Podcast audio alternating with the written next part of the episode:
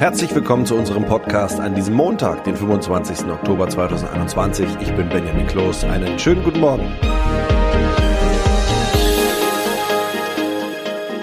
Das sind heute unsere Top-Themen aus Deutschland und der Welt. Unerwünscht die Reaktion auf Erdogans Aussagen gegen den deutschen Botschafter. Die Weltklimakonferenz in Glasgow hat begonnen und Corona-Impfung, was machen mit Fußballprofi Joshua Kimmich. Die Ankündigung des türkischen Präsidenten Erdogan, den deutschen und neun weitere Botschafter zu unerwünschten Personen zu erklären, sorgt weltweit für Kritik. In Deutschland etwa erforderte Bundestagsvizepräsidentin Claudia Roth von den Grünen als Reaktion, Rüstungsexporte in die Türkei zu stoppen. Miriam Schmidt berichtet aus Istanbul. Wie sind denn die Reaktionen auf Erdogans Ankündigung? Das Auswärtige Amt ließ mitteilen, man berate sich mit den anderen neun Staaten und das US-Außenministerium, das sagt, es bemühe sich um Klarheit.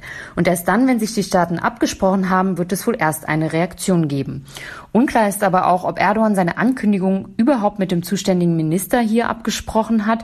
Das wäre in dem Fall Außenminister Mevlüt Çavuşoğlu. Der muss die Anordnung seines Chefs nämlich eigentlich ausführen und wenn nicht, dürfte es ihn seinen Posten kosten. Denn im Präsidialsystem, das es ja hier in der Türkei gibt, da entscheidet Erdogan. Was hat das für Auswirkungen auf die Beziehungen der Türkei zu Deutschland? Es stellt auf jeden Fall eine Zäsur dar. Egal wie Deutschland und die anderen Staaten nun reagieren, der Vorfall wird die Beziehung zu den Ländern in irgendeiner Weise beschädigen. Gerade Deutschland hatte ja nach 2017, da gab es eine Krise wegen inhaftierten deutschen Staatsbürgern, mühevoll wieder die Beziehungen zur Türkei aufgebaut. Das ist jetzt natürlich ein herber Rückschlag. Und wenn dann noch die neue Regierung steht, dann könnten die Beziehungen noch schwieriger werden. Es wird nämlich erwartet, dass eine Ampelkoalition schärfer mit Erdogan umgehen wird, als Merkel Merkel es bislang getan hat. Diesen Sonntag beginnt in Glasgow die Weltklimakonferenz. Rund 25.000 Teilnehmer aus fast 200 Staaten werden dabei versuchen, Schritte in Richtung mehr Klimaschutz auszuhandeln. China, die USA, Indien und die EU gehören zu den Akteuren, auf die es besonders ankommt. Wie stehen Sie zu dem Thema und der Konferenz? Welche Erwartungen gibt es? Andreas Landwehr berichtet aus China, Tina Eck aus den USA, Anne-Sophie Galli aus Indien und Sarah Geisadeh aus Brüssel zur EU. Auf China kommt es besonders an, weil kein anderes Land so viel Treibhausgase produziert. Auch ist China der größte Kohleverbraucher der Welt. Chinas Staats- und Parteichef Xi Jinping hat zugesagt, dass die Emissionen bis 2030 ihren Höhepunkt erreichen sollen. Auch will China bis 2060 kohlenstoffneutral werden. Aber ob das reicht, um die Erderwärmung wie gewünscht zu bremsen, ist ungewiss. Zwar baut China alternative Energien massiv aus, stützt sich aber weiter zu 60 Prozent auf Kohle. Der Stromverbrauch wächst rasant und zwar dermaßen, dass das Land gerade eine Energiekrise erlebt und mehr Kohle verstromen muss als eigentlich geplant. Hier in den USA sind die Klimaanstrengungen mit der Biden-Regierung wieder oberste Priorität, aber es lässt sich nicht leugnen, dass die USA neben China die größten Treibhausgasverursacher sind. Präsident Biden hat hohe Ziele und will den Ausstoß bis 2030 auf die Hälfte von 2005 reduzieren, aber damit stößt er innenpolitisch auf Widerstand, die Umsetzung wird schwer. Insgesamt wollen die USA deutlich ehrgeizigere Aktionspläne zur Reduzierung der Treibhausgase vorlegen unter anderem auch Milliarden-Dollar-Hilfen für Klimaschutz in ärmeren Ländern.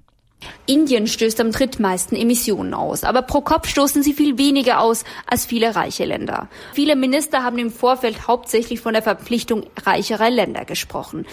Denn die reichen Länder haben früher viel zur Umweltverschmutzung beigetragen und nun sollen sie auch mehr für Klimaschutzmaßnahmen in ärmeren Ländern zahlen. Indien selbst braucht in den kommenden Jahren noch viel mehr Energie, weil noch viele Menschen in Indien keinen Zugang zu Strom haben. Dabei will Indien zunehmend auf erneuerbare Energien setzen, aber auch auf Kohle.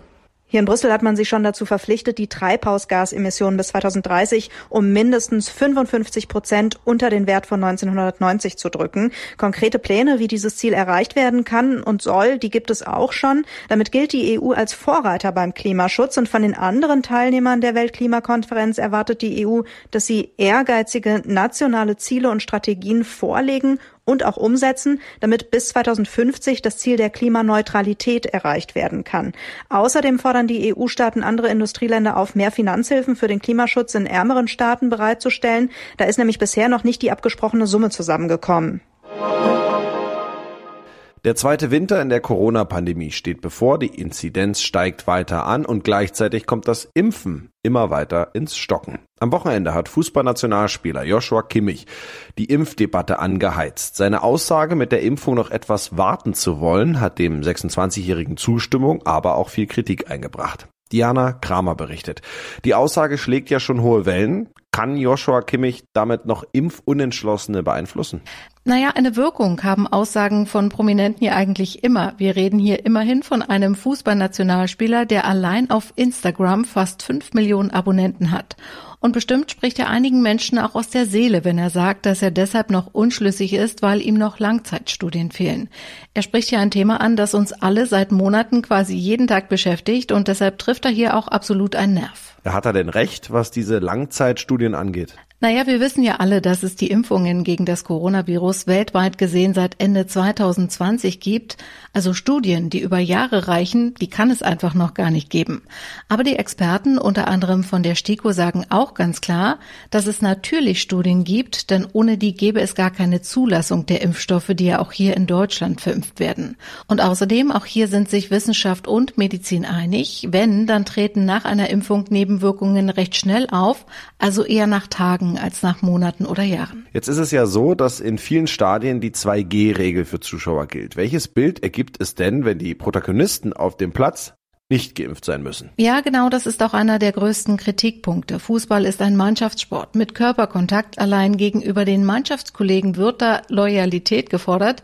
Und diese Kritik muss sich auch Josua Kimmich gefallen lassen. Und klar, den Fans und Zuschauern gegenüber, die ja quasi ohne Impfung kaum eine Chance haben, ein Spiel live im Stadion zu sehen, könnte das auch als unfair angesehen werden. Und genau darum dreht sich auch die Debatte, dass ein Spitzensportler hier einfach auch eine Art Vorbildfunktion haben sollte. Aber, und auch das muss man deutlich sagen und auch gelten lassen, es gibt keine Impfpflicht in Deutschland und somit hat auch ein Profifußballer das Recht, offen darüber zu reden, dass er zum Beispiel Zweifel hat. In unserem Tipp des Tages geht es heute um die Reise in unsere direkten Nachbarländer. Angesichts der Migration über die Belarus-Route nach Deutschland hält Bundesinnenminister Horst Seehofer auch Grenzkontrollen an der Grenze zu Polen für denkbar, falls die Lage sich nicht entspannt. Das sagte er der Bild am Sonntag.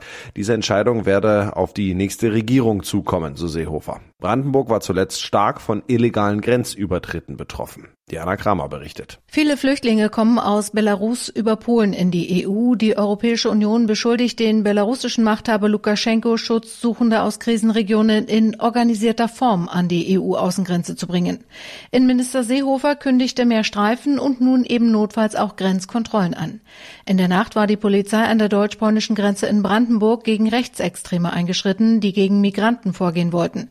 Wie es heißt, wurden 50 Personen gestellt, die Pfeffersprays, ein Bajonett, eine Machete und Schlagstöcke bei sich hatten. Ja, und das noch US-Schauspieler Harrison Ford im Glück. Auf der italienischen Insel Sizilien hat ein Anwohner die verloren gegangene Kreditkarte des 79-Jährigen gefunden und bei der Polizei abgegeben. Der Hollywood-Star sei derzeit wegen Dreharbeiten auf der Urlaubsinsel, teilte die italienische Polizei auf Facebook mit. Dem Fernsehsender Rai zufolge handelt es sich um Dreharbeiten für einen neuen Indiana Jones-Film. Claudia Wächter berichtet aus Rom. Hat der Finder denn zumindest eine Belohnung bekommen? Also von einer Belohnung ist hier nicht die Rede, aber ich gehe mal stark davon aus. Alle reden natürlich auch über Indiana Jones und seine verlorene Kreditkarte. Die Polizeibeamten, die Ford das Ding zurückbrachten, die posteten natürlich auch sofort ein Foto mit dem Hollywood-Star. Der dreht auf Sizilien gerade seinen neuesten Film und ähm, die Sizilianer, die sind natürlich mega stolz, sagen, seht ihr, hier leben nicht nur Mafiosi. Ja, das war's von mir. Ich bin Benjamin Kloß und wünsche Ihnen noch einen schönen Start in die Woche. Bis morgen.